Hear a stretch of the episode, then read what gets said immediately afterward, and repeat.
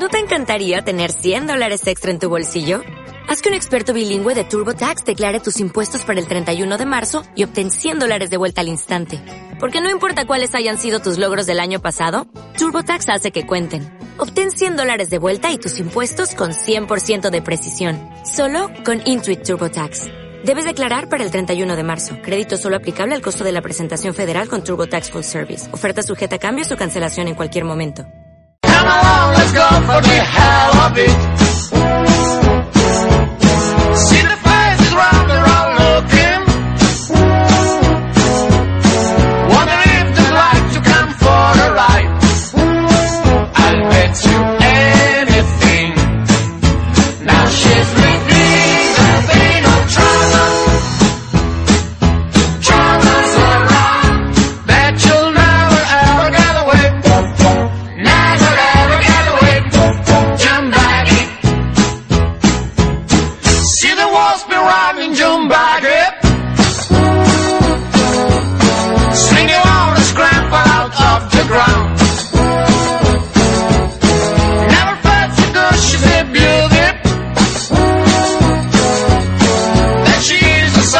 Muy buenas tardes, ¿qué tal el, día? ¿Qué tal el viernes? ¿Ya estáis preparados para comenzar de nuevo aquí en Auto FM, aquí en la cadena COPE, aquí en la 89.7 de tu FM? Yo soy Antonio Rodríguez y te doy las buenas tardes. Como ya sabes, somos el programa especializado del mundo de las cuatro ruedas, el programa más cañero de la radio actual. Y aquí estamos en la cadena COPE. Bueno, voy a dar las buenas tardes a mi equipo. Muy buenas tardes, Alejandro. Hola, buenas tardes. Muy buenas tardes, eh, Gabriel. Buenas tardes. Y como invitado estrella, Tony. Muy buenas tardes. Buenas tardes. Ahí está, qué equipo tenemos, ¿eh? No nos podemos quejar. Bueno, ya sabéis que estamos a puntito de, de comenzar unas tandas muy especiales en el Jarama, pero bueno, ya eh, durante el programa te lo comentaremos y te lo recordaremos. Ya que tengo la oportunidad de desearte feliz Navidad, eh, hemos pasado Nochebuena juntitos y a puntito de pasar de año, eso sí, ¿eh? 2013 va a comenzar muy, muy fuerte. Y comenzamos también con las noticias semanales, ahí las tenéis. Audi invertirá 13.000 millones para desbancar a BMW. Bueno, yo le doy paso a Alejandro que sé que le gusta esto. Sí, a ver, eh, lo que lo que quieren conseguir es obviamente desbancar a BMW porque está claro que estas marcas premium tienen unas ventas bastante altas para lo que son y yo creo que la idea de invertir esos 13.000 millones hasta el año dos- entre Se va a 2013 y gastar 2000 13.000 millones en comprar plástico, ¿no? Eh, plástico y reutilizar eh, chasis de, de Eh, Volkswagen. en diseño no van a invertir mucho, ¿no? A ver, van a gastar 10.500 millones de euros en nuevos coches y van a sacar pero, nuevos nuevos, RS, pero, nuevos, nuevos sí, pero nuevos coches a qué se refiere? Sí, ¿Hacer con un la- Golf con y la plataforma del- con a, la a plataforma estirar del- y estirar, encoger, eh, alargar, acortar. Con la plataforma del Siroco, eh, de- pero del Siroco no de ahora, del antiguo, lo que van a hacer es que van a hacer el nuevo Polo. Claro, yo tengo mis dudas, ¿eh? Porque mm, eh, ya sabemos que Audi, como es un, hombre, yo también lo es comprensible, es un grupo, tiene sus sinergias y hay que reutilizar. Pero que se gasten 13.000 millones de euros, a lo mejor es un titular demasiado alcista. Hombre, si se lo van a gastar es porque pueden gastárselo y Sí, solo pero a lo que- solo hay mejor- que ver las cifras de ventas. Bueno, a lo mejor no Es está que vendiendo yo no que sé qué, qué os pasa con Audi, pero es que mirad las cifras de ventas, están a 100.000 unidades de BMW, que siempre ha vendido por encima. Sí, sí, no, no, hombre, el desarrollo del antiguo Audi, que era una marca marginal, a lo que es ahora mismo, ha cambiado Bueno, muchísimo. Audi ha subido mucho por, por el mercado chino, principalmente, ¿no? Sí, sí. Y el, el americano también, antes Audi era algo raro ver en Estados Unidos y Sí, ya es algo... y Diesel además ha introducido el Clean Diesel y en Estados Unidos pues están vendiendo, ¿no? Más o menos. Sí, sí, los Clean Ah. Diesel están teniendo bastante éxito. Bueno, pues ahí está el titular. Audi invertirá 13.000 millones para desbancar a BMW. Mm, ¿Qué pasa? Que Audi, bueno, ahora un pequeño repunte lo quería dejar, pero ¿y Mercedes? ¿Qué pasa? ¿Ya no miran a Mercedes? Pues no sé qué le pasa a Mercedes, supongo que invertirán varios millones también, y BMW lo mismo, si es que... No, me, me refiero que, que solamente Audi se fija en BMW y, y a Mercedes le tienen ya apartada. Es que Mercedes últimamente no sé qué le pasa en las ventas, pero no sé si es que los coches son muy Algo está aburridos pasando o- en Mercedes. Sí, y, y es- Sí. y no es muy bueno. No Hombre, debe serlo. no, muy bueno, pues... eh, Pues vamos a hablar de la 1, del clase A nuevo, ¿no? Del clase A nuevo es, eh, sin duda alguna, el, el golpe en la mesa y BMW poco tiene que hacer. Y un Audi A3 que es un Golf o un León, yo creo que menos. Yo creo que es al revés, pero bueno, la plataforma esa nueva que han hecho, la MQB esa, es una maravilla. Bueno, han ya conseguido ves. bajar el peso 100 kilos y puedes alargar y puedes estirar el chasis 15 Puedo decir y digo que el clase A le da sopapos. Bueno, podemos hacer una comparativa. Bueno, haremos Es una tan comparativa. fácil como eso. Vale, me Haremos, parece bueno. bueno. bueno, Suzuki se apoyará en Marutu para su oferta a los COS. Darutu es la filial de India de Suzuki. Hay que tenerlo en cuenta que después de Dacia con Renault, bueno, Dacia, Renault, eh, Nissan ah, va a sacar el Dasun, dice, el siguiente paso ha sido Suzuki, pues presentar otra marca. Una marca que ya existía en India y que la quieren internacionalizar por motivos, pues hombre, de los COS. Tener su, su deriva barata, tener los motores ya más que probados y ya haber sacado provecho de ellos y, y chasis ya pues más que probados también. Bueno, los de Maruti estos son los que siguen fabricando el, el Suzuki, su- el, bueno, el Suzuki Alto. El alto, así. sí, el Suzuki alto, el pequeñito, Era- pero el cuadrado. Sí, sí, bueno, cuadrado, decir algo. No, no, aquí, aquí en. España ya se vendió un Maruti de esos, el Maruti 800. Pues hay pocos, Que- ¿eh? que- habrá dos o tres. que esos coches no los conoce nadie, o sea, no... Pues lo vamos a comenzar a conocer porque va a ser la marca Los Cos de Suzuki. Eh, la gente se está poniendo... Luego de la división esa de Suzuki había también el Maruti ese que era raro, que parecía un polo, que era alargado. ¿Mm? O sea, los polos antiguos, esos que llevaban Sí. como culo. Pero. pero Sí, vamos, tipo vagón. esos- Sí, un- eso, justo. Un polo vagón de esos. No, la- es una es una marca un tanto peculiar, pero que, que ahí lo tienen. Eh, Suzuki con su marca Los Cos. Bueno, nos vamos con el nuevo Alpine. Nos vamos con Renault. Llegará antes del terminar el 2015. Es una gran idea, ¿eh? Esto- Solo antes de 2015. Hombre, pues ya es un paso. Y han dicho que no va a ser un tipo Gordini. Con lo que llegar. sacaron con el Clio eso que pusieron cuatro franjas y, y Sí, y pisotearon el apellido. Y pusieron dos plásticos a los lados, ¿no? Y Para que bueno, hiciera más. y una, y una plaquita que ponía de Gordini. Por si te equivocas al, al aparcar y te vas a otro Clio, que será exactamente igual. Era triste, pero no, no, bueno, esto ya es otro mundo. Esto ya es Alpine y quieren más. Que se quiere enfrentar contra el Caimán y el Audi TT RS. Sí, lo que no sabemos es si, si será como el prototipo como el prototipo ese que han presentado, que Sí, no sé eh, si lo habéis oído en, el- en los vídeos y tal, pero No. es una maravilla como suena. Hombre, yo he visto que querían imitar los dos faros eh, del antiguo Al- Alpine, aprovechando la- las, eh, bueno, un marco de, de LED y el otro sí que era faro en sí. Yo, mira, sinceramente creo que en coches a nivel utilitario, como han podido ser los Clio, los Megane, etcétera, han hecho muy buen trabajo, pero en este tema competición, pues se han perdido un poco en las nubes. Por ejemplo, los Clio Sport, pues bueno, ya sabemos todo lo que pasa con esos coches y Hombre, Y- Clio Sport, vamos a ver, eh, para cualquier quemado de, que viva en la sierra, un Clio Sport es el, el dios. No creo que hayan Sí, hecho tan mal falta que no producto. se rompan las cajas de cambio, que Bueno. seguramente tengamos por ahí algún amigo oyente que haya roto alguna y cosas así. Sí, bueno, pero también está el caso de que soy un bestia y rompo No, cualquier no, no, otro vehículo. Sin ser bestias. Bueno. Pero el Renault sabe lo que hace. Es más, no solamente sabe lo que hace, que hasta Nissan se lo, se lo coge y lo aprovecha, porque un 350Z con el motor Renault no creo que sea casualidad. Buah, así van. Así van, sí. Cuando quieras te doy una vuelta. Bueno, nos vamos. Eh, Infinity aplaza sus objetivos en Europa. Es que aquí el amigo Infinity se había puesto un objetivo original, nada más y nada menos que vender 100.000 unidades en 2016. Y tal como está ahora mismo el mercado, mm, creo que se habían Hombre, elevado yo mucho. si me las ponen a precio de un euro, lo mismo le compro 100.000, no, pero Hombre, mal mil, pro- mil le ayudo. Mal producto no es, ¿eh? Mal producto no es. A ver, a, eh, me encanta en, en Europa, Infinity, ¿eh? sí, en Europa suelen vender unos 12.000 coches y ahora quieren hacer uno que compita contra el nuevo clase A. Así que para la comparativa ya tenemos otro coche más. Sí, Ya pero bueno, ya veremos a ver cuándo lo saca. De todas maneras, Infinity, el gran problema o el gran lastre que se podría denominar es que sus motores diésel eran, digamos, minoritarios.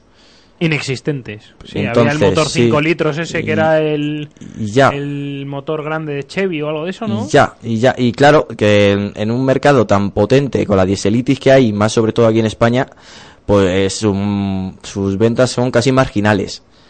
Mm, Son productos muy buenos, eh, diseños Sí, arriesgados. pero porque no tiene mucho sentido comprarse un todoterreno que consuma 28 litros a los 100. Hombre, aquí mismo en España, tal como están los precios, no, pero mm, si te compras un Infinity y Por lo eso, comparas si con un vives en Porsche, Emiratos Árabes, pues sí. hombre, yo prefiero un, un Infinity FX a lo mejor a un, a un Porsche. Hombre, a un calle nuevo, desde luego. Y, y no creo que los consumos, 90% claro, y no gente. creo que los consumos sean muy, Pues yo me quedaba con el Cayenne. ya sabíamos No que Muy por- bien, se por iba a comprar el defensor de Audi. Ay, vaya tela. ha tenido bueno, que abrir la boca. Ya lo Un queremos, Cayenne Turbo S le da mil vueltas al FX queremos ver, que queremos ha ver tu Sí, nómina de. Audi. Queremos verla. No habéis, no habéis visto las comparativas del ¿A, Cayenne. ¿a Turbo cuánto S, le ¿no? estarán pagando bajo cuerda aquí al compañero? No quiero decir más.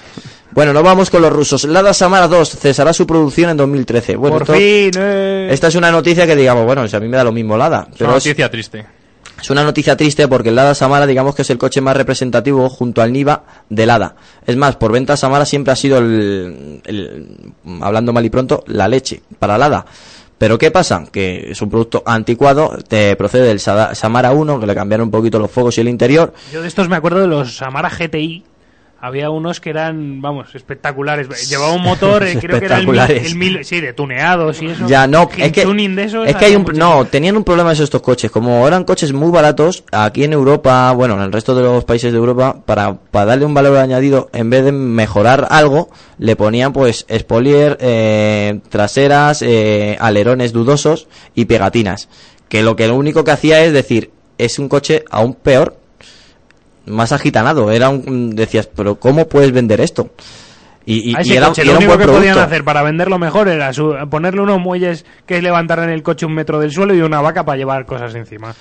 Pues sí, ¿no? no son cosas que, que nunca lo entenderemos, porque la semana de por sí era buen coche, era un coche fiable, pero claro, ponían las cuatro pegatinas, el, el alerón ese que no le pegaba con nada y, y parecían que lo habían pegado con superglue y decías, ¿de dónde han sacado ese vehículo? Aún así, del Samara 2 este han vendido 62.000 unidades este año. Hombre, es que es el O sea top que- 10 ahora mismo del mercado Claro, claro, ruso, por eso esto es una noticia que hemos querido incluir. Sí, El- de hecho vamos a subir ahora una foto de, de una versión del Samara tuneado que intentan hacer que parezca un Audi A3 de los antiguos. Entonces a Rostegui le gustará. Seguro. Bueno, las matriculaciones en diciembre caerán en España un 27%. Mm, es la cruda realidad, es que casi no se puede mencionar más, es que simplemente salir a la calle y verlo. Pero mm, ya no solamente en ver vehículos nuevos, sino, hombre, eh, ¿a quién se puede permitir ahora mismo meterse en, en comprarse un vehículo? ¿Y quién le va a dar a alguien el dinero para comprarse ese vehículo? Porque ahora mismo el sistema financiero también está colapsado. Es que van a llegar las ventas justo, justo a 700.000. Si, si es que llegan. Y eso eran del año 90, 91, 92, si no me equivoco. Es una noticia mala, es una noticia mala para la producción, es una noticia mala para toda la gente vinculada a este mundillo que pa- parece que es minoritaria, pero es la gran mayoría de España, una de las industrias más importantes, la automovilística, y es una mala noticia, pues hombre, pues también para Auto FM, que al final al cabo pues nos nutrimos de noticias de, de automóviles. El 27% cae. Y ahora que recuerdo también una noticia que nos ha llegado esta semana, en vehículos eh, ligeros industriales ha bajado un 26%. Esto es otro reflejo de cómo está ahora mismo el mercado y la industria aquí en España. Hombre, ¿quién se va a comprar una furgoneta si no tienes dónde usarla? No puedes hacer el reparto porque ya no te compran el pan. Claro. y Pues- para el jarama no vale. Y para el jarama no vale, entonces no, no es aconsejable. Eh, no, no, yo no, yo haciendo recuerdo, yo creo que vi hace poco una C15 en el, en el jarama. Es posible, sí. No sé. Sí, sí, una, una C15 con un alerón, ¿eh? Esa la, la habían reutilizado. Bueno, nos vamos. El Seat Alhambra recibe dos nuevos motores. El 2000 TDI CR de 177 caballos y el 2000 TDI CR con 136 caballos. Es decir, dieselitis. Yo bueno, es lo que se estoy vende. harto de esos motores. Ya estoy harto de esos Hombre, motores. estos son los nuevos Common Rail. Da Son- igual, quiero algo Bueno. nuevo, ni 2000 TDI ni gaitas. A ver, ¿cómo- cuándo sacan un motor grande y potente. Sí, y- ¿qué vas a hacer con una Alhambra? ¿Llevar de, de rallies a tus hijos, a tu, Claro. a tu, a- o a tus nietos o a la abuela? Una Alhambra GTI, ¿no? Pues mira, el Alhambra no tiene, no dista mucho del coche que hemos probado esta semana en volumen.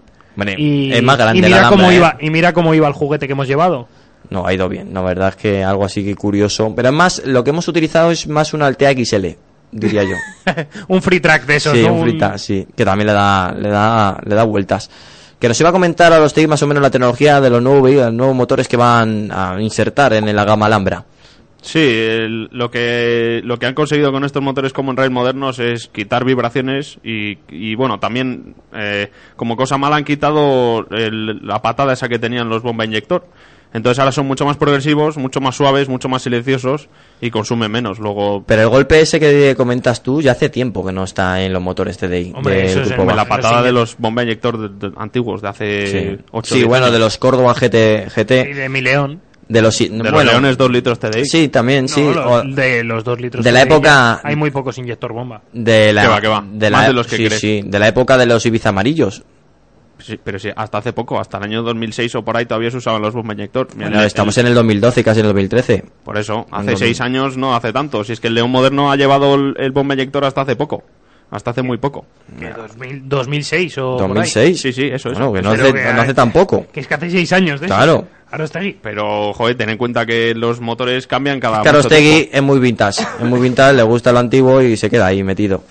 Bueno, pues ahí se quedan, ¿eh? Los dos nuevos motores. Hombre, de recomendar, si yo creo que un 136 caballos ya mueve bien el Alhambra, ¿eh? Eso es una familia normal y corriente. Si alguien aspira a algo más y, a- y irse por la autobahn, un 177 caballos estaría bien. Yo Oh. creo que sí, uno de 136 va, va bien. Pero es que no sé por qué sigue ten- teniendo que ser diésel. No, no sé cuál es el problema. Que... Hombre, pues el consumo. El consumo, la economía, el Alhambra no es un coche pequeño que digamos, y entre un motor gasolina y un motor diésel hay muchísima diferencia en estos vehículos. Yo, mm, yo que no soy muy defensor de diésel, yo creo que es un coche que me compraría diésel, ¿eh? Pues Sin yo- duda dudas. Pues yo, yo, vamos, lo tengo, tengo claro que no. Diésel Bueno, no. Ya me gustaría a mí pa- verte pagar toda la gasolina que tendrías Es que que vas a pasar el ETV y te vale 15 euros más que un gasolina. Ya, Vas pero- a un Sí, pero es que vas a hacer 100.000 kilómetros al año y te Hombre, vale... es que no todo el mundo hace 100.000 kilómetros al año. Hay gente que se lo compra para hacer 10.000. Hombre, O ni vamos a eso, ver. entonces- o ni eso. Y entonces, eh, Para la llevar gente al dice... colegio a los niños, dejo 15 kilómetros al día, 20 y poco más. Sí, sí, la gente dice, yo quiero un coche diésel, sea el que sea, diésel, tiene que ser diésel, si no es diésel no vale, porque piensas que te ahorras porque vas a echar la- a la gasolinera y te ahorras que 2 euros, 3 euros, y es que ya no hay tanta diferencia. Bueno, de todas maneras, invertir el dinero que gastas para una Alhambra, que te lo compres simplemente para hacer 10.000 kilómetros al año, mm, también tendríamos que discutirlo. Bueno, No eso- sería el primer caso. Ni No, no, no sería el primer caso, pero sería discutible. Sí, sí, pero vamos, que es algo que, que lo hay. O sea, que existe. No, sí, sí, no, la, dura, no es real- lógico, la dura realidad. bueno. Bueno, nos vamos con Peugeot. Esta vez decimos adiós a uno de los modelos más míticos que ha tenido en el mercado. Es el 206, eso sí, la versión 206 Plus.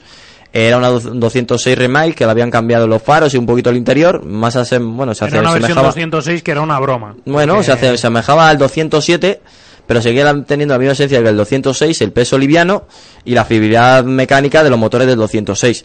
Eh, Y un precio más ajustado, ¿no? Sí, sí, muchísimo. Sí, sí. ma- En comparación con el 207 era mucho más ajustado. Digamos que la versión low cost de la gama Peugeot, y a mí siempre es un vehículo que, que he recomendado y que me ha gustado.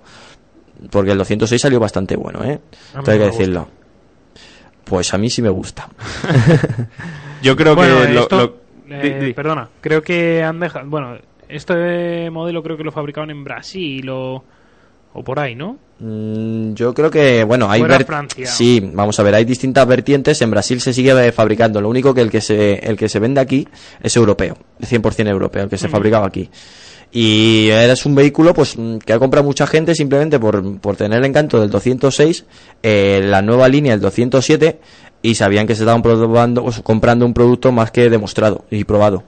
Yo lo habría dejado tal cual, el 206. Si la gente lo que quería era un 206, sí, pues sí, tiene el realmente el 206. problema que tuvo eso fue que llevó- conllevó una subida de precios.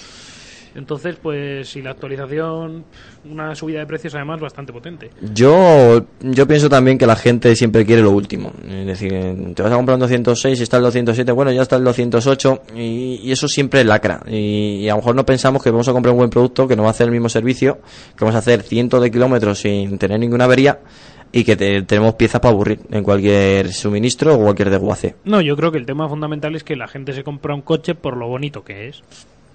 Sí, bueno, no, no, Hombre, parte de no las desagrada el ventas son 206 por eso. Plus.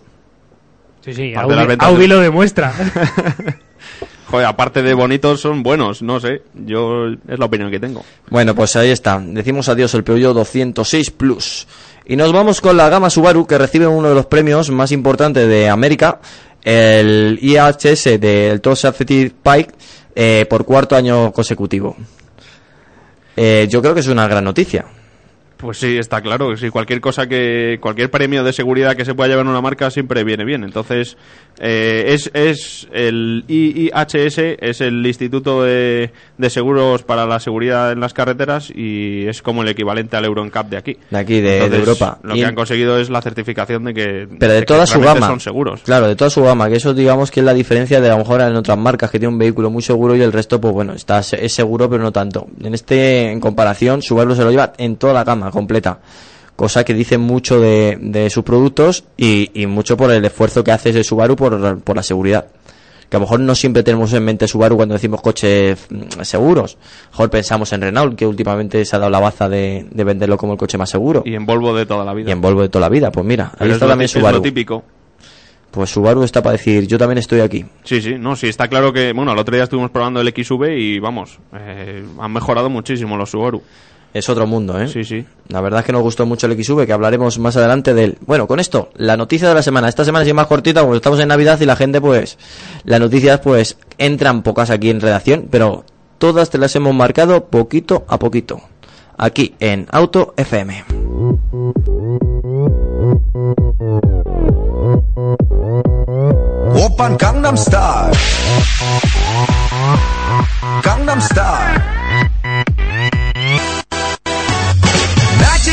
따사로운 인간적인 여자 커피 한 잔에 여유를 아는 품격 있는 여자. 밤이 오면 심장이 뜨거워지는 여자 그런 반전 있는 여자. 너는 선어해. 낮에는 너만큼 따사로운 그런 선어해. 커피 식기도 전에 원샷 때리는 선어해. 밤이 오면 심장이 터져버리는 선어해. 그런 선어해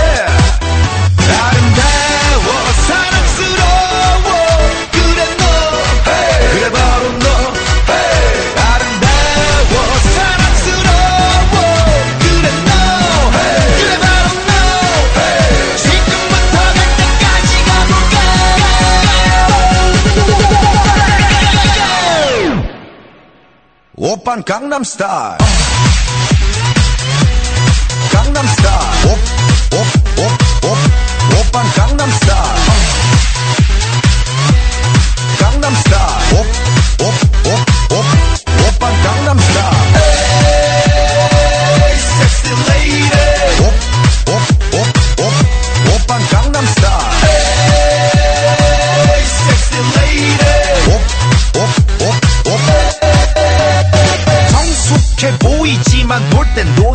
여자. 이때다 싶으면 묶었던 머리 푸는 여자. 가렸지만 웬만한 노출보다 야한 여자. 그런 감각적인 여자. 나는 선어해. 점잖아 보이지만 놀 땐 노는 선어해. 내가 되면 완전 미쳐버리는 선어해. 근육보다 사상이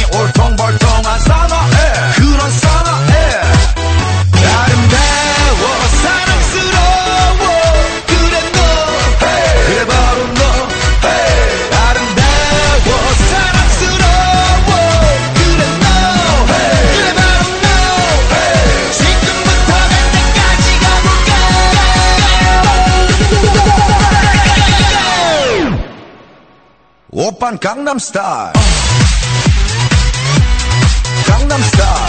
Bueno, seguimos aquí en Auto FM, seguimos el 89.7 de tu FM. Ya que tengo la oportunidad, te voy a recordar la manera de seguirnos a todos nosotros, a todo el equipo de Auto FM, a través del Twitter, arroba Auto FM Cope. Nos buscas arroba Auto FM Cope y nos sigues, que ya somos muchos amiguitos, casi 250.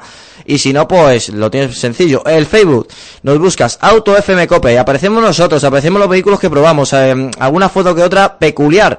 Y como siempre, todo lo que mencionamos aquí en el programa lo subimos también en el Facebook. Auto FM Cope, búscanos en el Facebook, no te arrepentirás. Y seguimos adelante aquí en Auto FM, esta vez con el reportaje semanal. Vamos a hablar del mal llamado agua de nuestro motor, es decir, del anticongelante.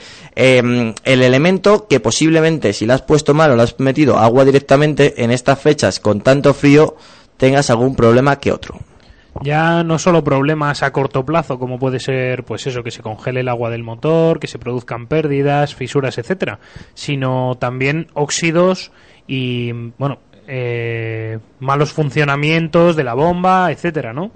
Claro, es que el refrigerante es un líquido que circula por el sistema de refrigeración del coche y va por el radiador, por la bomba del agua, por los manguitos, por la botella de expansión, por todos los sensores. Entonces es un es bastante importante para el motor. Pero yo, no exactamente, sé. no, es así, pero eh, ¿qué función tiene el sistema anticongelante? O el sistema, el, el- bueno, el líquido que echamos, el del color raro. A ver, el anticongelante eh, principalmente, bueno, es una mezcla de alcoholes con agua. Sí, te, ¿vale? te digo lo que es si, si Bueno, sí, quieres. lleva es etilenglicol. eh, etilenglicol y agua destilada. Entonces, eh, y, con- y un colorante que suele ser rosa o verde. Sí, el colorante se usa principalmente para que si tienes una pérdida en cualquier punto lo puedas detectar. No es porque sean preciosos los colores de, de los anticongelantes, que a mí me encantan, pero Sí, así es, pero eh, también tenía entendido que eran por colores así peculiares para, en caso de emergencia, la gente no se lo beba. Lo tienen en garrafas eh, y no le metan la boca donde no deben. Es que Pues, casualmente... pues sí, tiene sí. una pinta apetecible, ¿eh? Pues no que se la metan por el culo, Al ¿cómo es el tema? ¡Hala! ya estamos. Este lo- vaya, vaya tela, Ahí vaya, te- ahí te rega- has pasado. vaya regalito. Cómo se nota que estamos para el día 28. Bueno, a lo que viva. Eh, son colores eh, peculiares para que cualquier niño, cualquier menor eh, no le apetezca metérselo o introducirlo en, en- en la... ¿Qué, qué enfermedad hay aquí en este programa? eh? En la boca. Porque algún caso que otro ha sido que se ha bebido pues en, en un color normal, un color parecido al agua, eh, que Joder, se ha pues equivocado. De, anda que a los niños no se comen las ceras de colores porque molan los colores. Pues mira, pues- tú, el, mira pues tú el- los- el, los- rosa fucsia. la- Pues rosa y los el verde colores ese lo pusieron tiene una así. pinta muy rica. Yo Pues soy lo- un niño, ves el rosita ese y después Pues lo- esto dices, fresa. batido de fresa. Pues lo te damos Y un de chupito. lima, limón. Lo un chupito ya verás tú qué bueno. Los líquidos más usados ahora son los, los G12, que son los que usa el grupo BAG, y los orgánicos, que son Ya. los más comunes en los coches. ya está. Y normales. Ford no existe, Hyundai no existe. Pues esos usarán los orgánicos, que son los típicos. Lo que pasa el Motorcraft es muy bueno, el de Ford de Motorcraft es bastante, bastante bueno. Es caro, pero es bastante bueno. Yo, mm, yo quiero hacer inciso de eso, que hay mucha gente que cuando ve el nivel bajo, en vez de pensar que tiene que comprar un líquido refrigerante, un líquido anticongelante, va con la botellita de agua cogida de su grifo y lo rellena. ¿Y qué Ma, pasa ma, con eso? ma. Fallo, error. O de la mismamente las gasolineras, cuan- eh, donde el, suele estar la bomba de aire para ruedas, tienes una, una manguerita de agua. Y ese agua precisamente es para rellenar, la tienen para rellenar el... el- Pero sí, el bueno, agua. eso, eso en caso de emergencia, pero no es aconsejable por No, está varios claro, motivos. pero que mismamente la gasolina te pone ahí un grifo para que le eches tú a- al coche agua corriente. Sí, pero vuelvo a insistir. Eso es para lavar, eso es para lavar el cristal, que no te engañes. El problema de que si metes agua normal dentro del depósito anticongelante, pues son varios. Entre ellos que, bueno, ya las propiedades del anticongelante se pierden porque se disuelven. Eh, también en, Disminuye su efectividad. disminuye su efectividad. Eh, Los alcoholes, los alcoholes al final, pues no pueden proteger todo el agua y tienes posibilidad de que se congele. Y sobre todo los restos, ¿no? Que cal, eh, minerales y demás que tienen el agua. Sí, porque se común. supone que el agua que usan para, para los anticongelantes Es destilada. Por lo tanto, esto, aparte de la cal, todas las minerales que pues acaban sí, no, eso se junta, claro, sí, se junta. Es como los, los anuncios de la lavadora que vemos eh, que el tambor está reventado, pues eso es igual, pero en nuestras juntas. Al final se queda el líquido marrón, porque está lleno de óxido el circuito y, y, bueno, en teoría no pierde muchas propiedades, pero no es lo mismo. Si, si venden anticongelantes por algo, claro. No es muy positivo, no es bueno eh, utilizar líquido normal y si tienes la posibilidad de, de no encontrar eh, líquido refrigerante en el momento que te encuentras, en un momento de, de que no tengo agua y lo tengo que echar, eh, agua destilada. O, bueno, y si no tienes agua destilada, agua de- natural, que ha pasado bastantes filtros y no tiene el cal de, que tiene la, cualquier, eh, eh, bueno, agua que te sale directamente del grifo. Y si no te quieres gastar dinero en un anticongelante bueno, pues coges y te vas a internet y pones cómo hacer anticongelante casero. Y hay mil formulaciones de cómo comprar los ingredientes y poder tener tu propio anticongelante. Porque que sepáis que del precio original del anticongelante a lo que se cobra, pues hay un mundo. Bueno, si queréis hacer esa, esa bricomanía, Colgaremos, uno bien, de los ¿eh? vídeos, colgaremos uno de los vídeos de cómo fabricar anticongelante en nuestro en nuestro Facebook. Por si alguien quiere experimentar. Vale, ¿y qué refrigera el anticongelante exactamente? Pues hay gente que dirá, vale, sí, he hecho un líquido y ese líquido ¿dónde va? Hombre, pues va por todo el circuito de refrigeración y por el por parte del motor. Pero refrigera en sí en el motor, El y el en aceite. sí.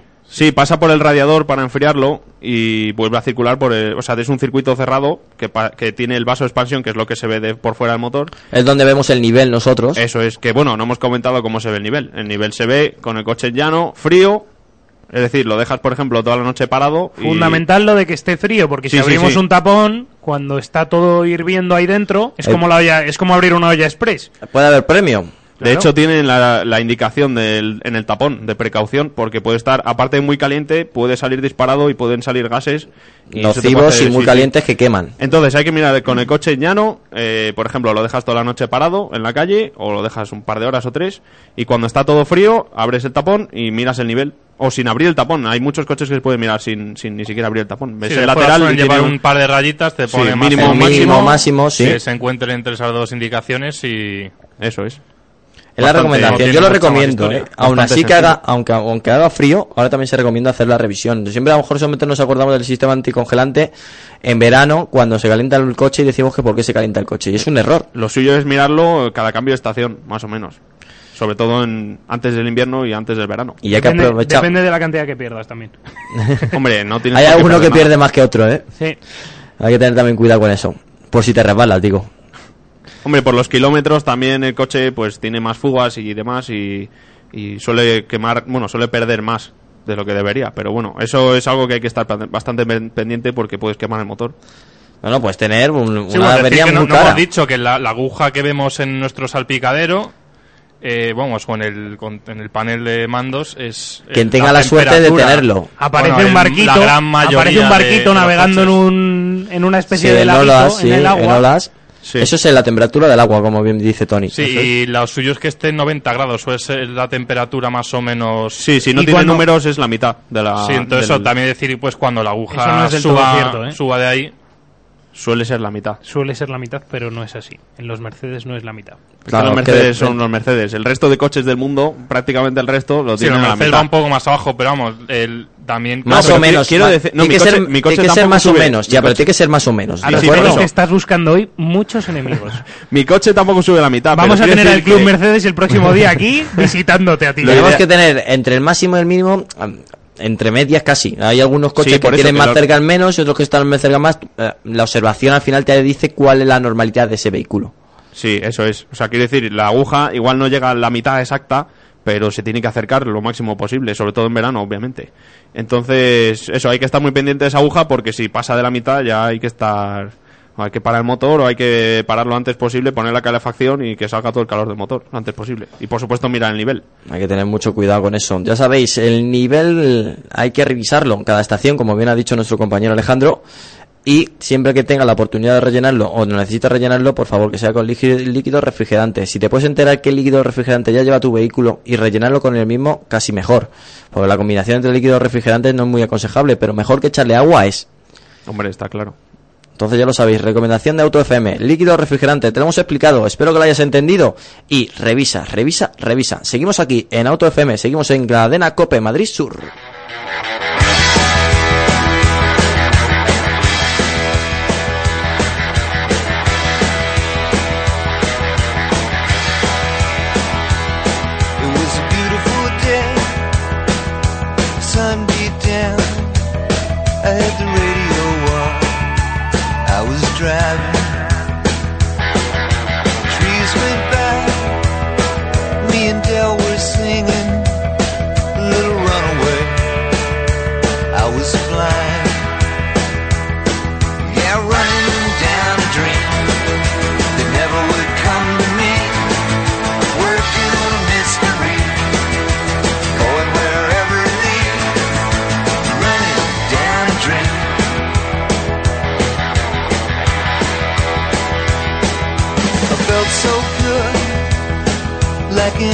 Was possible. Hit cruise control and rub my eyes. The last three days, the rain was unstoppable. It was always cold, no sunshine.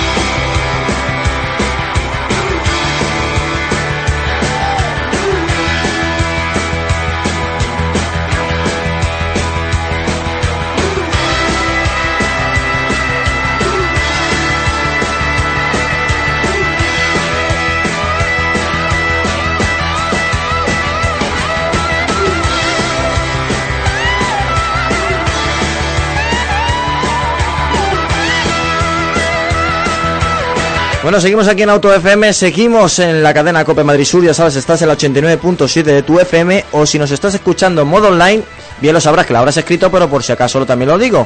www.copemadridsur.es www.copemadridsur.es Bueno, nos vamos con el evento casi de final de año, podría denominar, porque son las tandas final de año del Jarama, unas tandas muy especiales para nosotros porque vamos a estar allí mañana y el domingo. Que nos quieres conocer, quieres hablar con nosotros, eh, quieres ver cómo Que te practicamos apetece nuestra montarte en un ST. que, no, que quiere ver cómo practicamos nuestra conducción, eh, eh, eh, bueno, intentando conducir por lo menos, ¿no?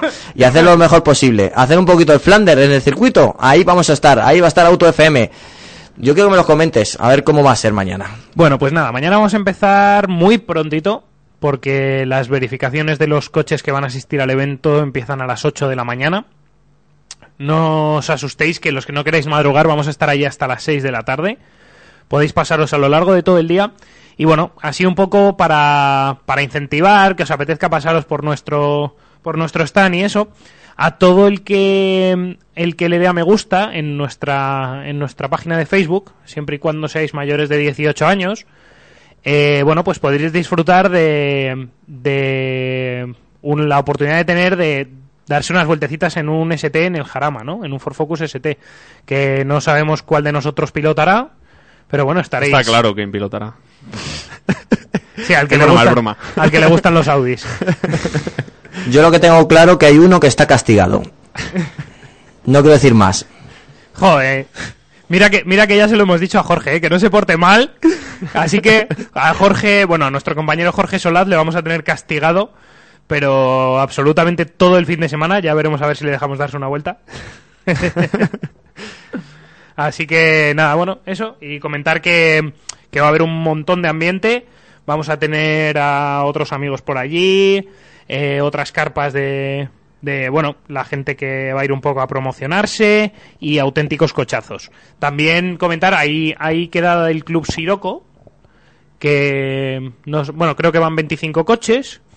Después del... Dime. Que dentro de poco los tendremos aquí en el estudio. Así es.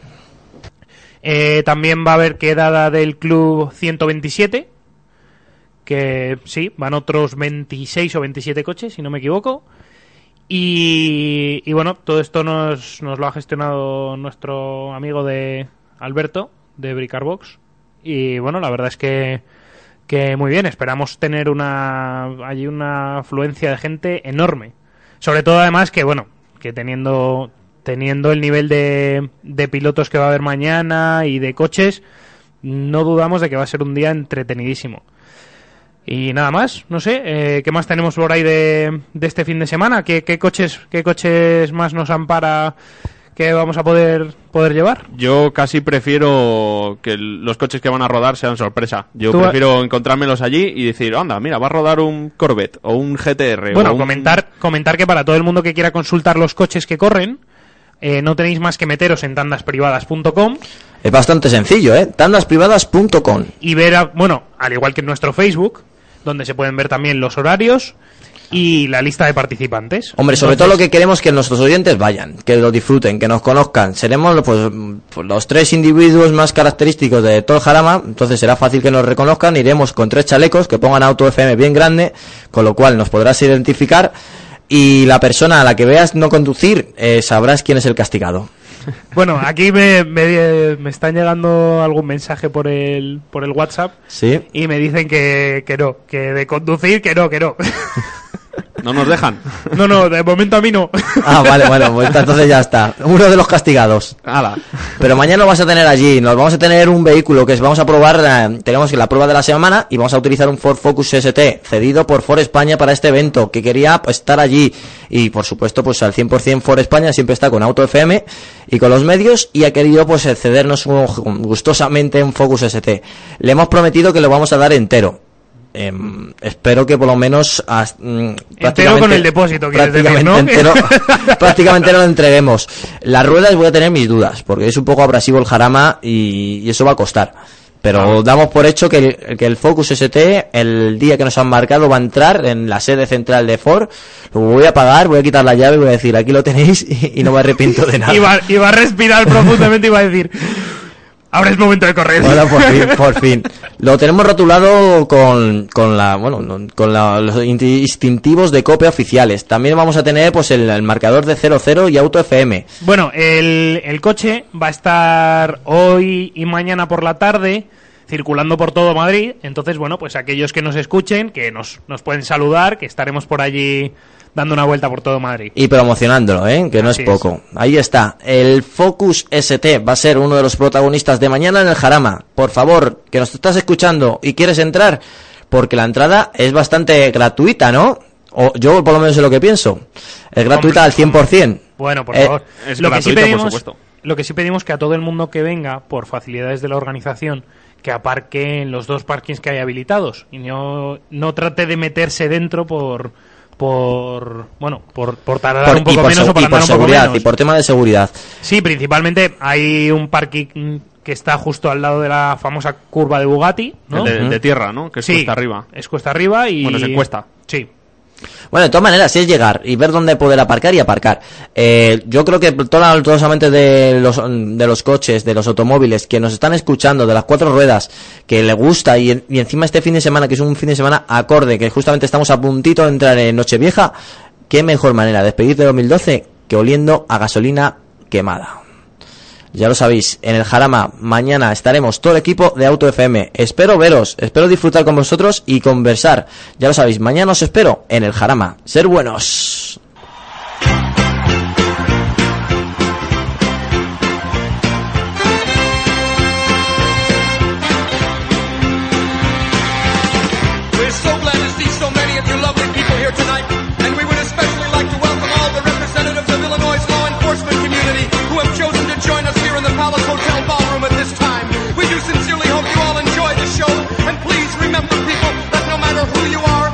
You do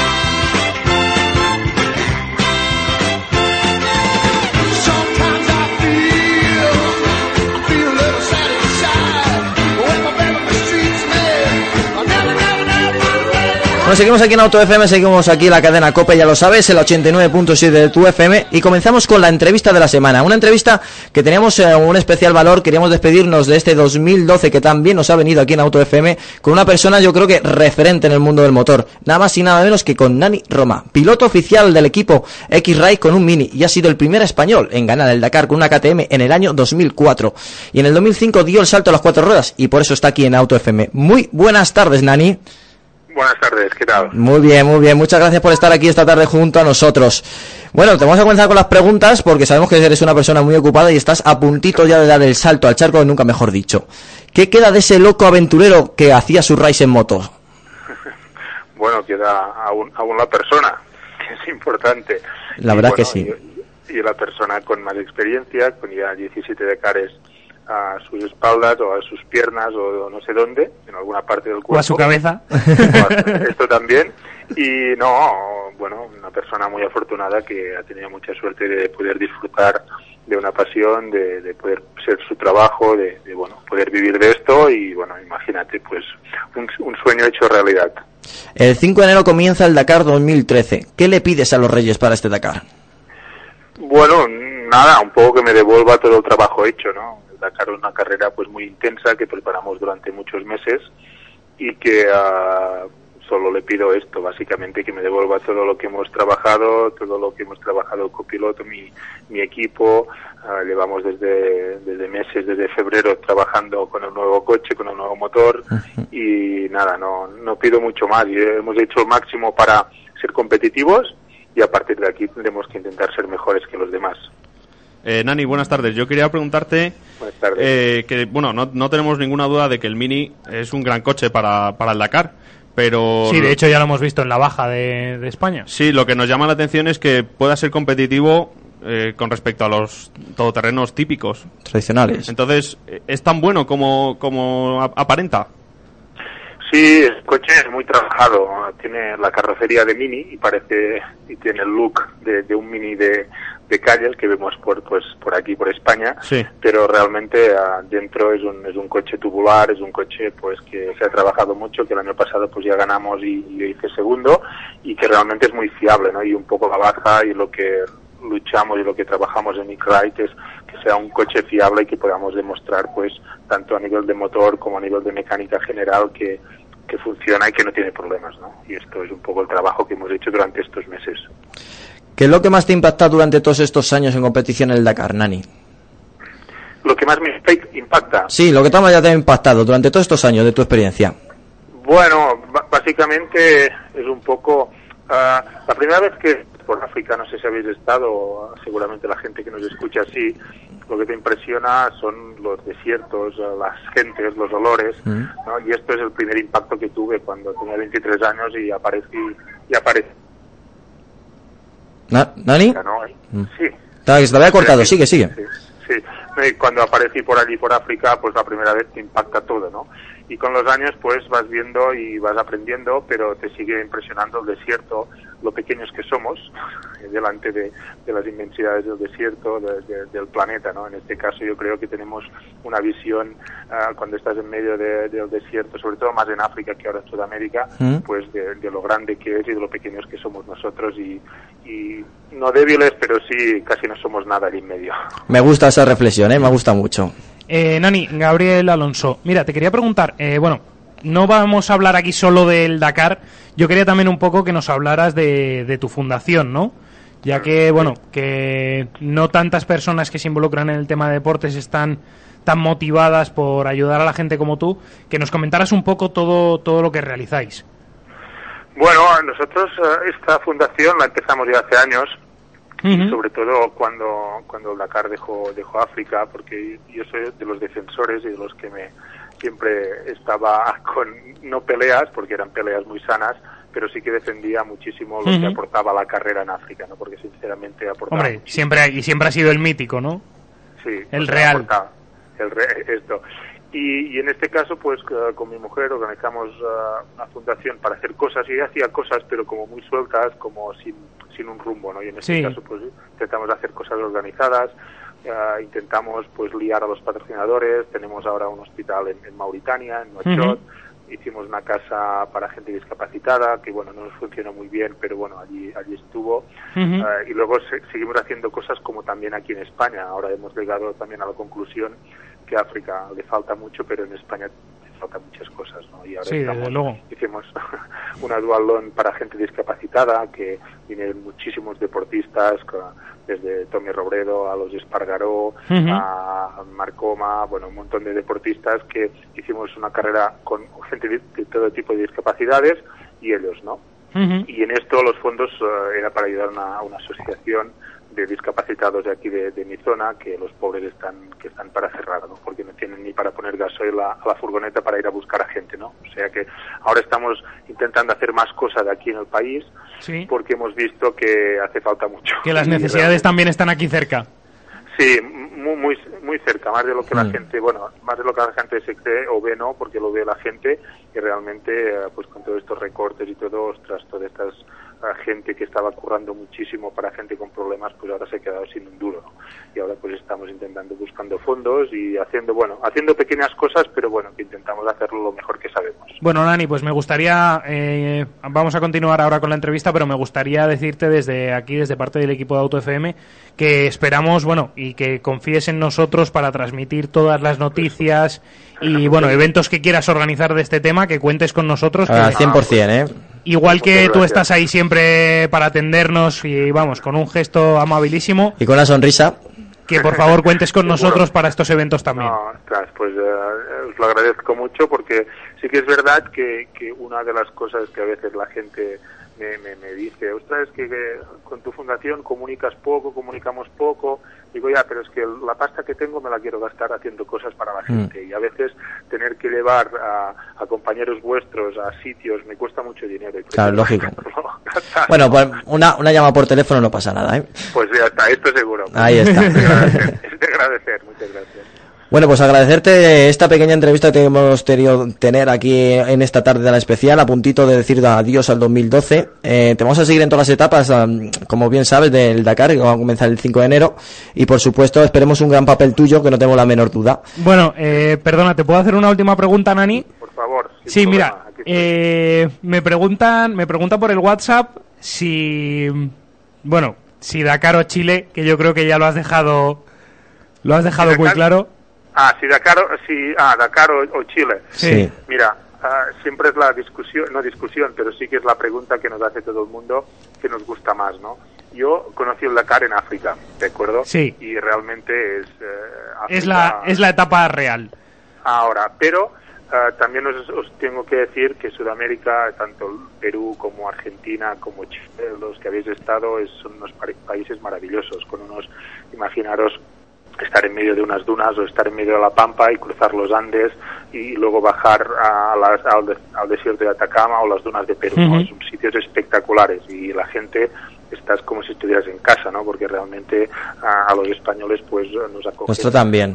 au- aunque les dimos mucho hace 500 años, pero os aseguro que, que son gente que nos acogen, es, es espectacular y el público en las, en las etapas es increíble, ¿no? Pero yo, ah, ostras, ah, los desiertos como son en África, como, como son de grandes por África, Ujú. me sigue, lo he hecho un poco en falta, ¿no? Pero también me lo paso, ya os digo, ¿no? No quiero hacer comparaciones porque nadie se enfade, pero bueno, me gusta mucho donde corremos ahora, pero yo sigo pensando y espero, aunque sea complicado y creo que en un futuro va a ser complicado, eh, volver a África. Bueno, Nani, perdona que te corte última pregunta que te quiero hacer, porque es que la verdad es que soy un apasionado del mundo del Dakar y de todo lo que es el tema de la tierra, etcétera. Y bueno, me encantaría que un día pudiésemos charlar sobre esto largo y tendido un programa entero. Eh, en dureza, ¿África o Sudamérica? Mira, es, mira, en rapidez, Sí. ahora es una carrera muy rápida, es una carrera muy técnica y muy rápida. O sea, ahora sales por 300 kilómetros a fondo Sí. y, y las etapas son más cortas, por lo tanto ahora es como mucho más rápido y técnico.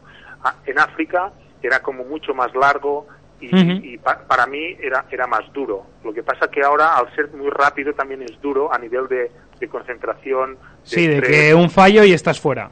ahora, ¿sabes? O sea, es un tipo de dureza distinta, pero ya te aseguro que las etapas en Mauritania de 700 mil kilómetros eh, aquí no las hacemos porque no, hay, no hay terreno para hacerla, ¿no? Y cuando en África te tirabas tres o cuatro días en Mauritania de 700, 800 mil kilómetros, Ostras. pues, pues te, te, te calmabas, todo el mundo se calmaba, ¿no? Eso- es duro, ¿eh? Llegas al Sí. final más relajado que... No, no, todo el mundo no, no sé, allí no te acelerabas por la mañana, ¿no? Porque te Ujú. queda- cuando tú sales una etapa y te quedan mil kilómetros, o sea, imagínate tú sales de Barcelona y tienes que ir a La Coruña por caminos, por pistas, pues, pues sales tranquilo. Claro, sí, tiene que cuando he llegado, pues he llegado. Hostia, sí, porque si no estarías por Burgos ya cansado, ¿no? Y es esto lo que hacíamos, ¿no? Y, y ahora es distinto, ahora son 300 kilómetros y es a tope, intensos, los coches están muy preparados para ir a fondo y ahora es, es más un World Rally Car que, que puro desierto, ¿no? Pero bueno, es muy interesante también y está, y está muy bien. Pues nada, muchísimas gracias, Nani. Yo creo que... Y vamos, muchísimas gracias por tu sinceridad, porque la verdad es que la visión que nos has dado mm, no es algo que normalmente encontremos eh, o que escuchemos. Bueno, intentamos, intentamos, ya te digo, lo- cuando me has hecho la primera pregunta, lo que queda es el hombre y somos y somos lo que somos, ¿no? Por bien y por mal intento siempre ser lo máximo de sincero conmigo mismo y con la gente y digo un poco lo que pienso, aunque a veces no guste a todo el mundo. Pues te agradezco toda la sinceridad. A nosotros nos gusta mucho aquí de Auto FM la sinceridad y por eso pues, te seguimos y te seguiremos durante todo este Dakar. Un fuerte abrazo, a dar mucha caña en tierra de Chile y suerte en esta nueva aventura. Perfecto, pues nada, felicidades, feliz 2013 a todos, a todo el mundo que nos escucha y bueno, Muchísimas gracias. Que, que llegamos muy bien. Eso espero. Un fuerte abrazo. Hasta luego. Gracias, adiós, gracias. Hasta luego. Pa' este baile no hay salida, que corre el tiempo. Pégate y zumba conmigo con movimiento. Este baile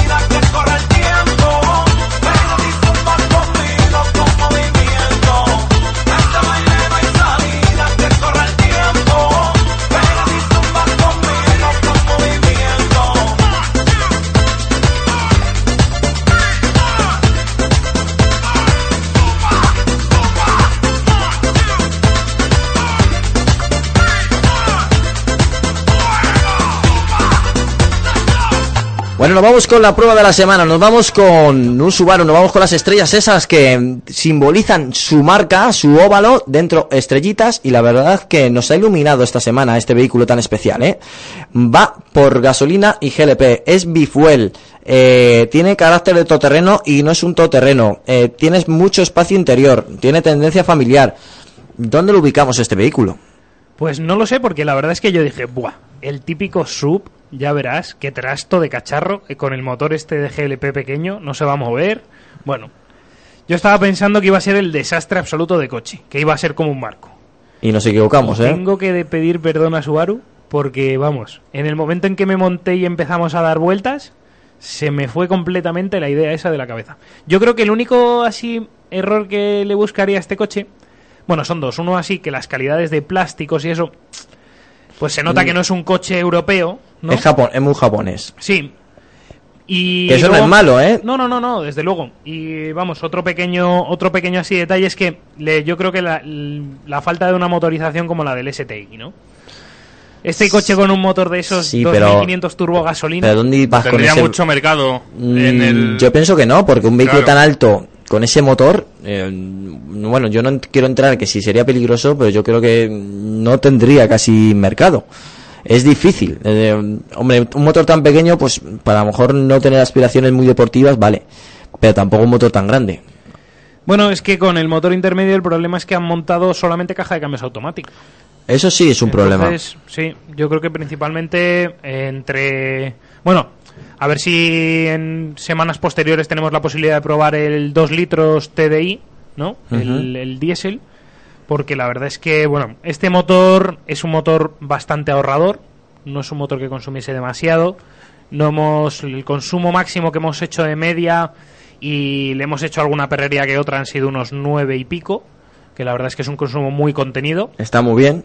Sí, y además funcionando con GLP, que claro, vale a 75 céntimos el litro. Cosa que, que hay que tener muy en cuenta, tal como está ahora mismo la economía en nuestro bolsillo. Claro, sale, es un coche que funciona mucho más barato que un diésel y con menos costes y menos mantenimientos. Entonces, pues, eh, bueno, yo creo que principalmente el, el error que yo vería en este tema A es- ver, a ver, momento error de Gabriel, a ver si estamos de acuerdo. Sí, no, del puesto de conducción es muy agradable. Eh, Los asientos están muy bien la conseguidos. tracción 4 trabaja, la tracción 4x4 trabaja La a simétrica está muy bien Trabaja a la conseguida. perfección. Eh, da igual en qué superficie, lo hemos comprobado, en tierra, en barro, en pavimento deslizante, en... En, en propia carretera. Sí, en asfalto. ¿Qué pasa? Que se queda un poco corta para mover, esa mecánica se queda un pelín corta Sí, para digamos mover que este estamos hablando, que todavía no lo hemos enunciado, es el 1600, el motor Bose por supuesto de Subaru, pero con solo 115 caballos. Y se queda un pelín corta. Que yo también puedo decir que cualquiera persona normal que tampoco necesite gran potencia, el coche se mueve, ¿eh? Sí, sí. eh, eh, yo, bueno, eh, en un principio pensé, joder, no tiene una sexta velocidad. Es que no podría tener una No sexta podría. velocidad. Entonces, Para ir de 0 a 120, eh, una familia normal, Nosotros sin muchas usado- pretensiones, eh, es un motor que vale. ¿Qué cifra hemos usado nosotros? ¿Cuánto hemos tardado en hacer el 0 a 120? Eh, creo que eran pf, 16 y pico, 17 por ahí. Que no está mal. de- eh, tiene un 0 a 100 de unos 13 segundos, que es aceptable dentro de... De su elemento y de- y de su rango y de su segmento. Teniendo en cuenta que son 115 caballos para un coche de ese tamaño, que no es, no es gigantesco, pero, Pero, no es, pequeño, bastante ¿eh? grande. Por dentro está muy bien, es muy grande. A mí me gustó Sí, mucho. para una familia de cuatro personas Ideal. con maletas, vamos. Es el típico coche que cuando me lo dieron digo, es el típico coche canadiense. Para ir a por renos, a buscar ardillas y tienes el espacio eh, adecuado. eh, entran cuatro ocupantes mm, fortotes eh, dentro de la cabina y con la tracción 4 pues si te tienes que meter por algún pinar de esos eh, Bueno, por algún pinar o por, vamos, prácticamente por donde quieran. Porque Sí, sí, la realmente única- lo único que limita es la altura Exacto, del coche. la entrada y la salida que es también. bajito, Es- que es baji- está pensado para poder, para poder hacer un uso muy deportivo me en refiero, carretera. me refiero que es bajito en comparación con un todoterreno. Es un coche Sí. más elevado que un coche normal, pero es bajito para ser un todoterreno. Sí, lo que es un sub, más o menos. Bueno, cualquiera que quiera ver nuestras fotos para que vean lo que hemos hecho con él eh, en, nuestra, en nuestro Facebook, están allí colgadas. Eh, los elementos que salen ahí conduciendo somos nosotros. Ah, una cosa que no hemos dicho es lo de la reductora. Que aunque quizás echemos un, po- un poco de menos la potencia en, en carretera, en campo con la reductora el coche parece otro. Bueno, y yo, yo no en campo, yo lo, es que yo he sacado una nueva teoría sobre esa reductora. Cuenta, cuenta. A ver, la teoría. Es... La teoría del- del- no me de la semana. No me pones ni un poco de música de misterio ni nada. ¿Eh? Yo soy de los que... Antonio, quiero un poco de música de misterio, si no, no hablo de mi teoría. Eh, pues, a, buena- a buenas horas me lo dices. Pues ponme un Merry Christmas o Un algo de Merry eso. ¿no? Christmas, sí. ahora, ahora te lo busco. Ahora te lo busco. Bueno, Vamos pues a ver, el mi teoría misterio. es la siguiente, que en una carretera de montaña usar esa reductora el coche va perfecto. Tienes una carretera con mucha pendiente, curvas muy cerradas, en un coche normal no pasarías de segunda o tercera. Usar esa reductora es perfecto. No, Estarías eh, en cuarta, quinta todo el rato, con mucha potencia, mucho par. Sonando brutalmente, porque el sonido del motor está muy bien conseguido. Sí, así es. El sonido típico boxer. Si es que Boxer, no- sí, no, eh, yo me acuerdo de sacarlo del garaje. Bueno, siempre todos los vehículos de prueba los guardamos en garaje. Y los vecinos mirarme de- diciendo, ¿de dónde, qué motor lleva ese bicho? Y, de- y yo pensar, si simplemente es un 1600. De hecho, me lo dijo mi vecino. Mi bueno, pasamos por la puerta de, de casa de mi vecino Y, y me dijo, bueno, ¿qué máquina te han dejado? Que ese es un 2 litros, un... Digo, no, es un 1600. Atmosférico, además. La Sí. gente se quedaba sorprendida. Y, si, y si encima lleva lo de GLP, ya, y si lo- y le cuentas que lleva GLP, dice, ¿eso de GLP qué es? Pues que vean, que oigan el primer programa y se enterarán. Pues sí, la de, de, de todas maneras, así, para hacerlo en puntitas, es el gas licuado de petróleo, es el gas auto, como pone algunas gasolineras, Autogas. autogas, eh, bueno, gas auto también lo, lo he visto, y, y bueno, simplemente gas butano combinado con otros elementos de hidrocarburos, y está a 0,76. Yo creo que merece la pena, ¿eh?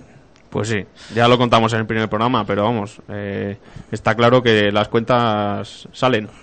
Bueno, pues es el vehículo que si estás buscando tener un coche altito, no muy alto, con pretensiones de para ir por carretera y por campo, Que vaya genial por carretera. que vaya muy bien, que tampoco vas a hacer trialeras y que quieres Bueno, llevar a la o familia, sí. o- bueno, en, en los casos normales no hay que hacerlas con ese vehículo. Eh, y quieres llevar a la No familia, significa que nosotros las hayamos hecho. ni muchísimo menos. Eh, la recomendación de Auto FM, Subaru XV, no lo tengo la menor duda. En comparación con sus rivales, el Qashqai se lo come. Hay que ser sinceros. A lo mejor el motor diésel por la oferta diésel no tiene tanta, pero el vehículo en sí, su tecnología es No, pero superior. tiene el, bueno, el 2 Tiene litros un TDI motor. Boxer, ¿sí? Ya está. De 150. Claro, en, com- en com- Sí, 150. en- claro, en comparación con lo que tiene Qashqai, hombre, pues las comparaciones son odiosas en, en Hombre, no me vayas a comparar la tracción 4x4 del Qashqai con la No, pero me, re- 4x4 me refiero, Subaru, me refiero favor. a la oferta diésel. Por favor. Claro, aquí solamente nos limitamos a un motor y Qashqai tiene varios. Y eso, Hombre, mira las, ven- no, mira las ventas del Casca y mira las del XV. Vale, Claro. que el XV acaba de salir, pero pero también hay que tener en cuenta que el Qashqai también se vende 4x2 y sale lo más barato. Sí, eso que mucha es gente que vemos por ahí, sud, que pensamos que es un que puede ir por el campo y es un 4x2 que sí, bueno, lo puedes meter por el campo, pero no tiene aspiraciones ni muchísimo menos para meterlo por el campo. nada, la gente lo que quiere es un coche alto. Les da igual si va, va bien por el campo o si no va Sí, bien por el es campo. el- La sensación de ir, de ir dos Por pisos encima, por sí. encima del es la resto. fiebre, es la fiebre cañonero. Cuando nosotros somos justo lo contrario. Así, ¿Verdad? ¿no? Sí, nosotros somos de rozar el culo con el asfalto. Ah, Bueno, hay algunos que les gusta más eso. Bien, que no vamos, que no vamos de, de lío. Seguimos aquí en Auto FM, seguimos en la COPE, Madrid Sur. It's your lover, right? Alongside Bob Sinclair, the lovely Sahara. That's right. Ladies, let's make love on the dance floor. Yo.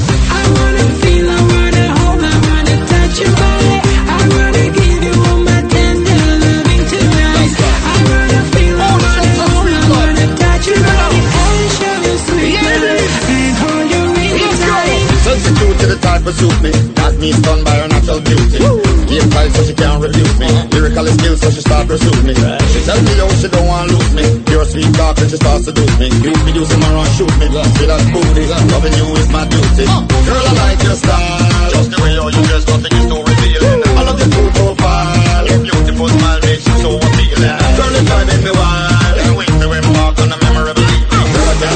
Hide so revealing. My heart is up for stealing. I wanna feel, I wanna hold, I wanna touch your body.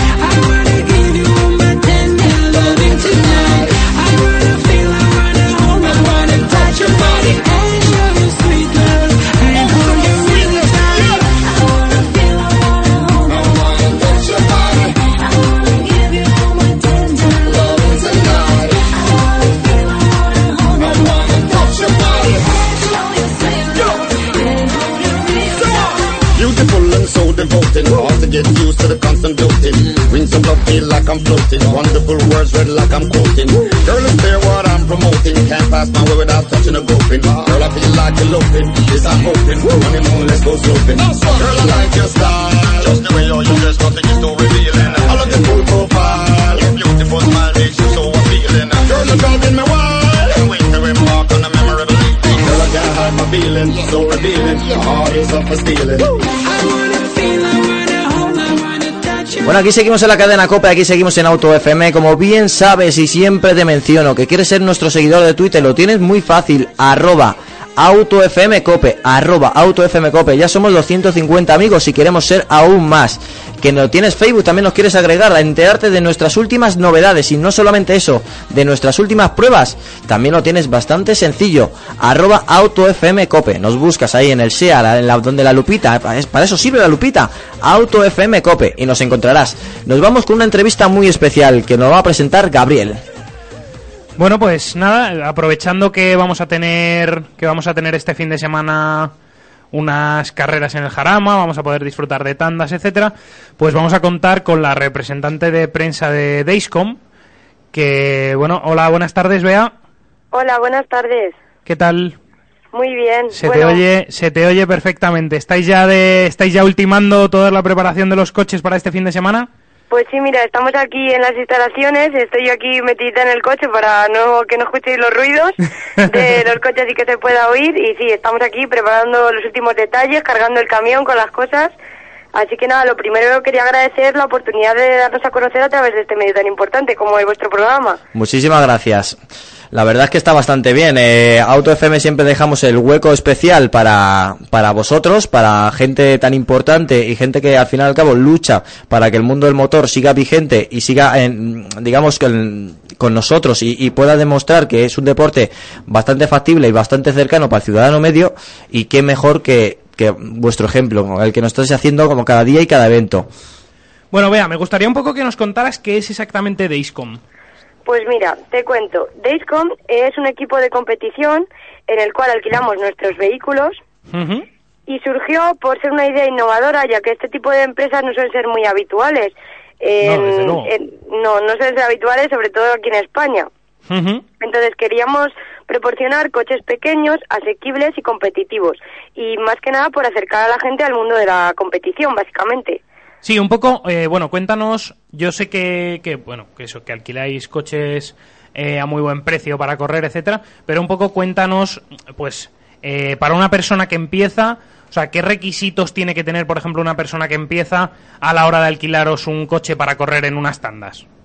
Pues mira, en unas tandas es lo más sencillo, porque simplemente con, con contactar con nosotros, decirnos la experiencia que tiene, ya que depende de la experiencia que tenga, se le otorga un coche o otro, y simplemente con ver un- una prueba de o acercarse por aquí por nuestras instalaciones y decirnos, pues mira, he corrido tanto o no he corrido nada, es la primera vez que corro, simplemente por 150 euros puede disfrutar de unas tandas en el Jarama de 20 minutos en las que puede exprimir todas sus habilidades al volante.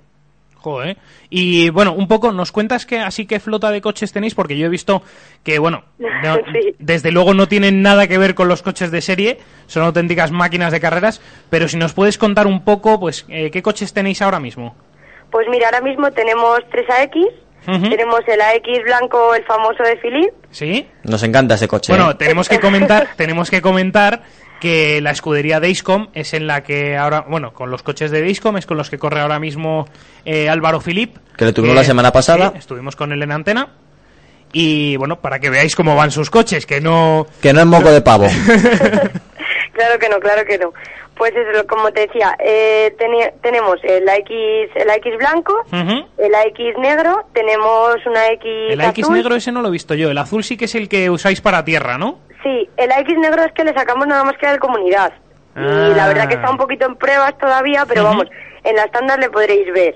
Que también Bueno, ya está mejorado y todo, o sea que en las tandas le podréis ver. Estamos deseosos de verlo mañana. sí.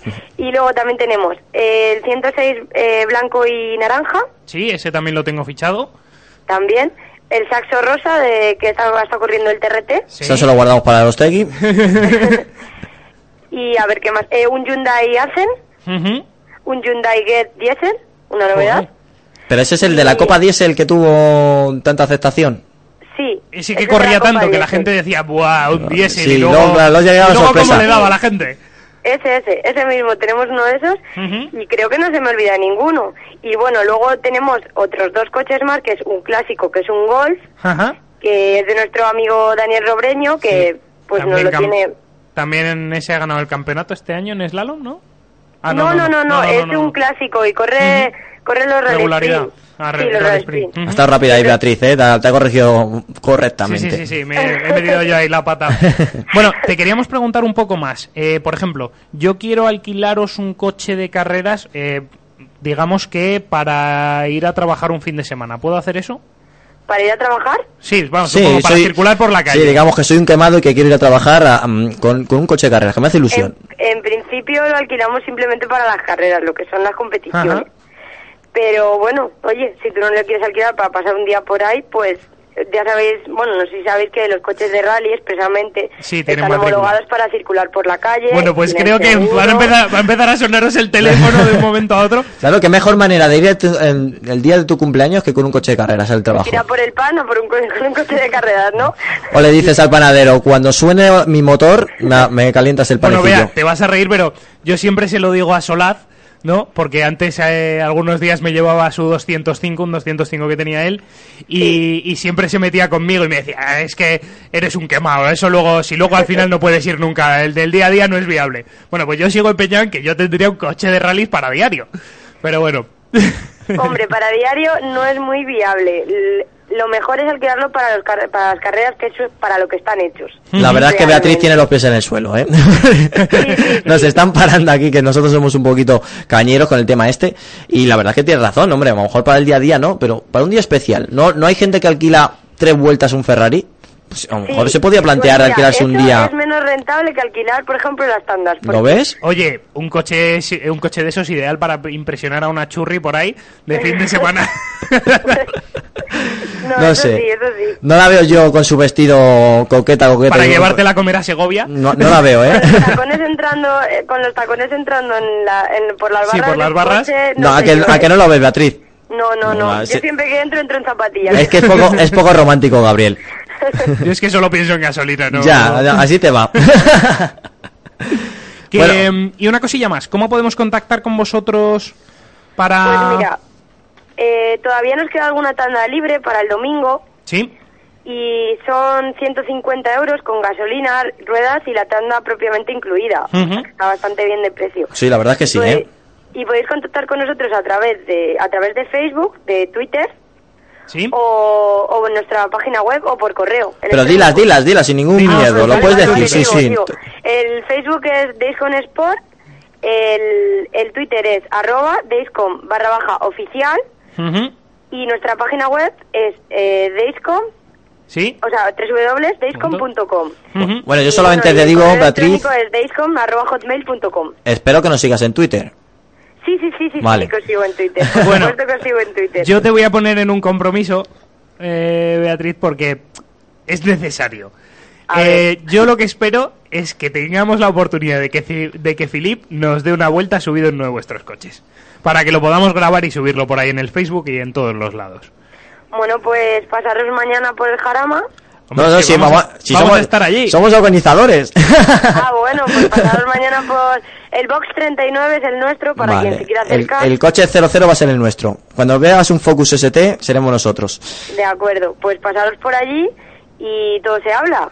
Vale, Vale, de acuerdo. perfecto. Así lo haremos. Venga, pues nada, vea, muchísimas gracias por, por atendernos y nada, mañana nos vemos por allí. A quemar mucha gasolina. A quemar mucha gasolina, eso es. Ahí está. Un fuerte gracias abrazo. Hasta luego. Hasta luego.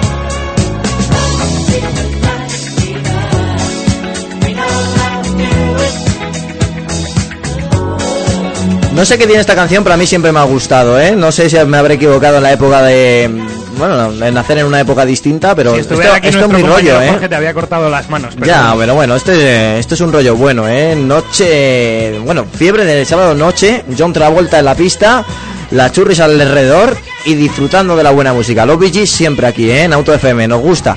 Y eso que no es de nuestra época, no, no nos queremos poner años, pero tampoco quitárnoslos. Bien, eh, siempre en los últimos 10 minutos del programa aprovechamos para adelantar alguna cosilla para el próximo programa. Y más en esta ocasión, que estamos en Navidad, nos hemos quedado sin noticias semanales y tenemos espacio más que de sobra para comentarlo. Lo primero que quiero hacer, sí, sí, es así, la- las cosas son realidades. Lo primero que te quiero mencionar, eh, ¿qué vamos a tener la próxima semana? Vamos a tener un especial de ciclistas versus coches. Sí, así es. Bueno, vamos a contar, vamos a contar seguramente con Álvaro Calleja, que es uno de los redactores de, bueno, de una de las revistas de bicicletas del grupo Motor Press. Y esperamos, bueno, poder hablar, poder hablar del tema largo y tendido, ¿no? Porque es un tema yo creo que genera bastante controversia. Sobre todo, bueno, pues los ciclistas que van por no donde no deben, los conductores que se meten ocupando arcenes o que van demasiado rápido un poco de todo, ¿no? Entonces, pues eh, vamos aquí a hablar sin ningún tipo de tapujos sobre ese tema. Va a haber debate, ¿no?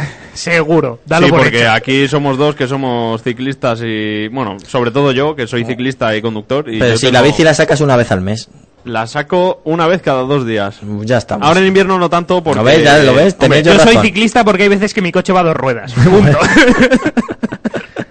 Apague, vámonos. A ver, el- la versión ciclista, sí, nuestro compañero No, a ver, yo lo que quería decir es que yo puedo aportar bastante la bici. tanto tanto como, como conductor como ciclista. Entonces eh, tengo eh, tengo tengo experiencia en, en las do- en los dos tipos de conducción. Entonces yo puedo aportar información de cómo se siente un ciclista cuando le pasan coches a 80 por hora a menos de 2 metros y cuando vas en el coche que vas tú tranquilamente no te enteras de nada. Mira, podemos Entonces- hacer una cosa. Este fin de semana, como vas a coger poco el coche, pues vas a estar con la bici. Joder, ya lo has desvelado que Ya no va a coger ya- el coche este ya, fin de semana. Entonces, pues te Sí, voy a llevar. voy, a, voy a hacer las tandas en bici, es lo que pensaba hacer. Eh, estaría bien y así ya el próximo programa lo puedes Joder, bajar mencionar. Bugatti en bici debe ser... Tiene que ser- Sobre todo la putada debe ser Pegaso, en- subir Pegaso en Esa boca, que estás en directo. Esto es riguroso directo, Auto FM. Pi, pi, pi, pi. Pi, pi, pi, pi. Es que no tienes el botón ahí a mano. Claro, se, para hacer... se- se me escapa, se me escapa alguien en control. Silénciale a Gabriel. Le vamos, micro, a, ¿eh? le vamos a omitir. No recomendable para mayores de 18 años. Entonces, eh, yo creo que es una es un, es un buen tema. Es un buen tema a, a mencionar eh, los ciclistas contra los. mm, con No los- es contra, es... Yo muchas veces, yo muchas veces soy de los que pienso que cuando vas en, en la bici estás en contra de los que conducen y cuando vas en, conduciendo estás en contra de los que Yo van no estoy en bici. contra de ningún conductor. ¿Hay alguno- Lo único que Yo lo que deberían no- seguir unas recomendaciones que o la gente no sabe o la gente le da igual o la gente no es que no sabe lo que es que te pase un coche a 80 Bueno, vamos a de dejar dos el debate para la semana Bueno, que viene. sí, sí, eso ya lo hablaremos. Solamente, solamente una cosita. Sí. Lo que no entiendo cómo pueden ir tres o cuatro ciclistas en paralelo y que te paren el coche. Yo puedo entender que puedo adelantar a uno, pero que sean cuatro. Vale, es posible que Bueno, no vamos a, vamos a dejar este tema. Venga, vale, que- lo cortamos, lo que- cortamos. Solamente hacer hablaremos ese el pincel. próximo día. Vale, así lo hacemos. ya discutiremos el próximo día. Bueno, eh, Sí, bueno, lo mismo, ya- lo mismo saltan los puños. el Sí, próximo no, día. sí. Me voy a el- traer el- aquí la el- pistola y el gas pimienta el para... punching ball traeremos. Pues si aquí no somos violentos. No, apenas, Nada. apenas somos violentos. Nada, Bueno. eh, eh, intentaremos no traernos bebidas energéticas. Bien, y o- otro de los temas que queríamos Joder, mencionar. teníamos que haber preguntado a Nani Roma, que luego se me ha olvidado. A ver, ¿qué querías era verdad preguntar? que los del equipo Red Bull usaban Monster para... Oye, pues no me extrañaría, ¿eh? Como viene más cantidad y que cuando te pierdas en el desierto, por lo menos en- sediento no te quedas. Eso seguro. Eso seguro. Eh, ha estado muy bien la entrevista de Daniel Roma, me ha gustado mucho. ¿eh? Eh, es una persona muy abierta. Ya me lo habían dicho bastantes compañeros del sector, que una persona que nos iba a agradar la tarde y la ha hecho. Buena tarde para 2012, para despedirnos de nuestros oyentes hasta 2013, ¿eh? que nosotros no hacemos vacaciones. Eso solamente los privilegiados. Así es. Porque hay cada uno que mm, vaya tela. Bueno, seguimos. Eh, la prueba de la semana próxima. Hombre, yo creo que algo hemos dicho ya. Y es bastante claro y bastante evidente. El Focus ST. Un coche que, mm, que Arostegui lo está viendo desde fuera y que posiblemente le guste. Porque claro que me gusta y más en, en color azul. Yo no sé, no lo he visto He visto uno en persona en color naranja, pero en color azul gana muchísimo. Y es un coche que no es el típico. Bueno, coche ya hablaremos largo y tendido porque tiene muchas cosas buenas, también muchas cosas malas. Uy, ¿ya has sacado alguna, algo que no te gusta? Será cuestión de probarlo. Ya he bien, sacado bien. Dos o tres cosas que no me gustan. A ver, si es que Pero esto me- porque este es el problema, mucho- no, este es el problema de dejar, el, Hombre, dejar el coche al equipo. Bueno, no voy a decir lo que espero. Espera, Eh, yo solamente digo Antonio, ¿qué marca vamos a tener que la para hacer que las fotos, una, una, un- un- una pequeña cosita, para hacer las fotos oficiales de la prueba, que lo quiero hacer en Segovia, espero que lleguen los neumáticos. No te preocupes por eso. Ese Pero- pequeño apunte solamente hago. Pero, bueno, no vamos a entrar en Ese, este ese pequeño, pequeño este- esa, esa cosita pequeña. Pero eso este depende de esa, chin- esa chinteta. Esa, esa, mm, bueno, es una tontería, ese Si posible. los neumáticos, eh, el Norauto abre los sábados. Vale, ya, bien, ya, así estamos. Y los domingos hasta las 3. Y los Vale, no, bueno, pues ya ya me te- veo yo cambiando neumáticos. Hay neumáticos chinos muy baratos. Bueno, la próxima semana tendremos a unos coreanos Hemos aquí. hablado de los neumáticos chinos. Sí, verdad. no has aprendido no, nada. No, no aprendes, es que de verdad. Es, es que. es- es co- en casa del herrero, cuchillo de palo. Pues esto es igual.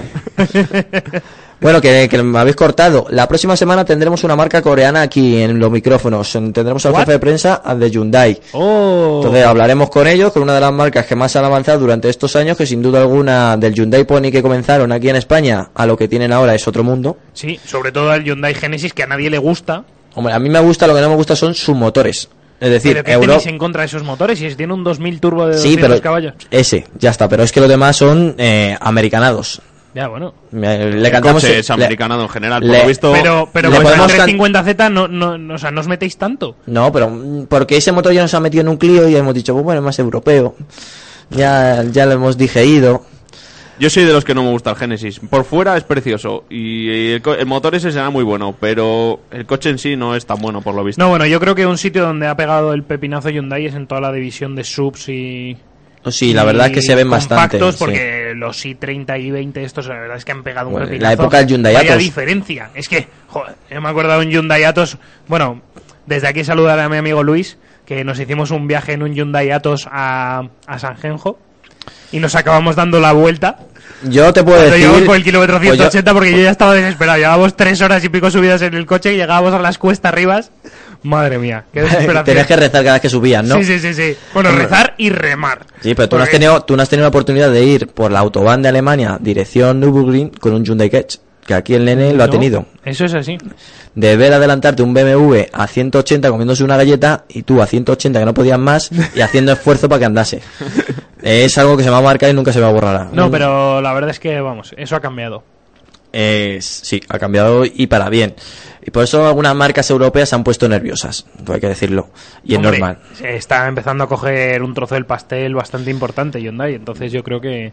Bueno, y su hermana, Kia. Sí. Que ya hablaremos largo y tendido de Kia en otra, Sí, ya en otra oportunidad. Cuando tengamos la oportunidad de probar el Carnival nuevo.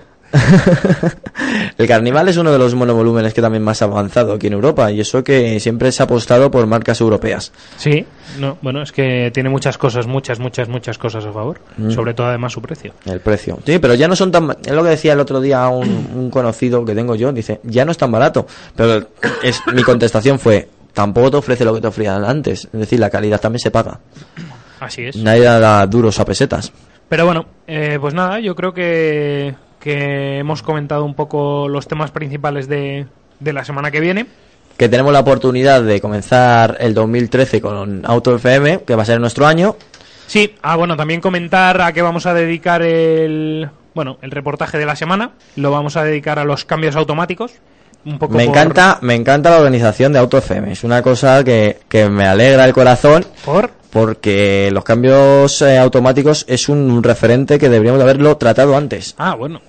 Bueno, es que teníamos aspecto. un montón de temas antes. Es que, tenemos tratar. un montón de cosas pendientes Claro. todavía. Bueno, pero nos meteremos en el doble embrague, en el clásico secuencial, en el- la caja pilotada esa rara Sí, los convertidores de par. y bueno, y ya Así que hablaremos un poco y explicaremos para todo el público, para que todo el mundo entienda las diferencias entre un sistema y otro. de por qué se tiene que comprarlo y por qué no. Así es. Pues hay algunos que dicen, es que me dicen que el automático es más sencillo, pero es que yo no me hago con él. Hombre, en algunos casos es que yo no me compraría un automático.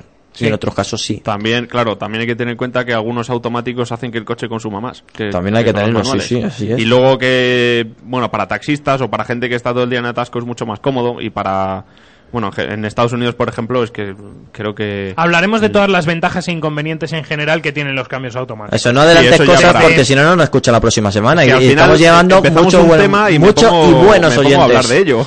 Bueno, y vuelvo a insistir, que nos quieres conocer, lo vas a tener súper sencillo. Mañana te acercas al jarama, verás a tres individuos con chaleco y seremos nosotros. Nos saludas, nos pitas, nos haces así por la espalda, lo que desees. Que hablaremos contigo largo y tendido, que para nosotros es un honor hablar con nuestros oyentes. Mañana en el jarama, todo el bueno, todo el día, desde las 8 hasta las 8. No, hasta Ma- las 6, hasta, Hasta las las seis. 6. Ah, a las Sí. 6 ya no vamos. A las 6 nos vamos. Ah, ¿me puedo echar la siesta a partir de las 6? Hasta el día siguiente. Vale, venga, pues hecho. Me, me gusta porque voy a acabar esta noche que me da a mí que va a ser una noche larga. Bueno, os espero la próxima semana aquí en Auto FM.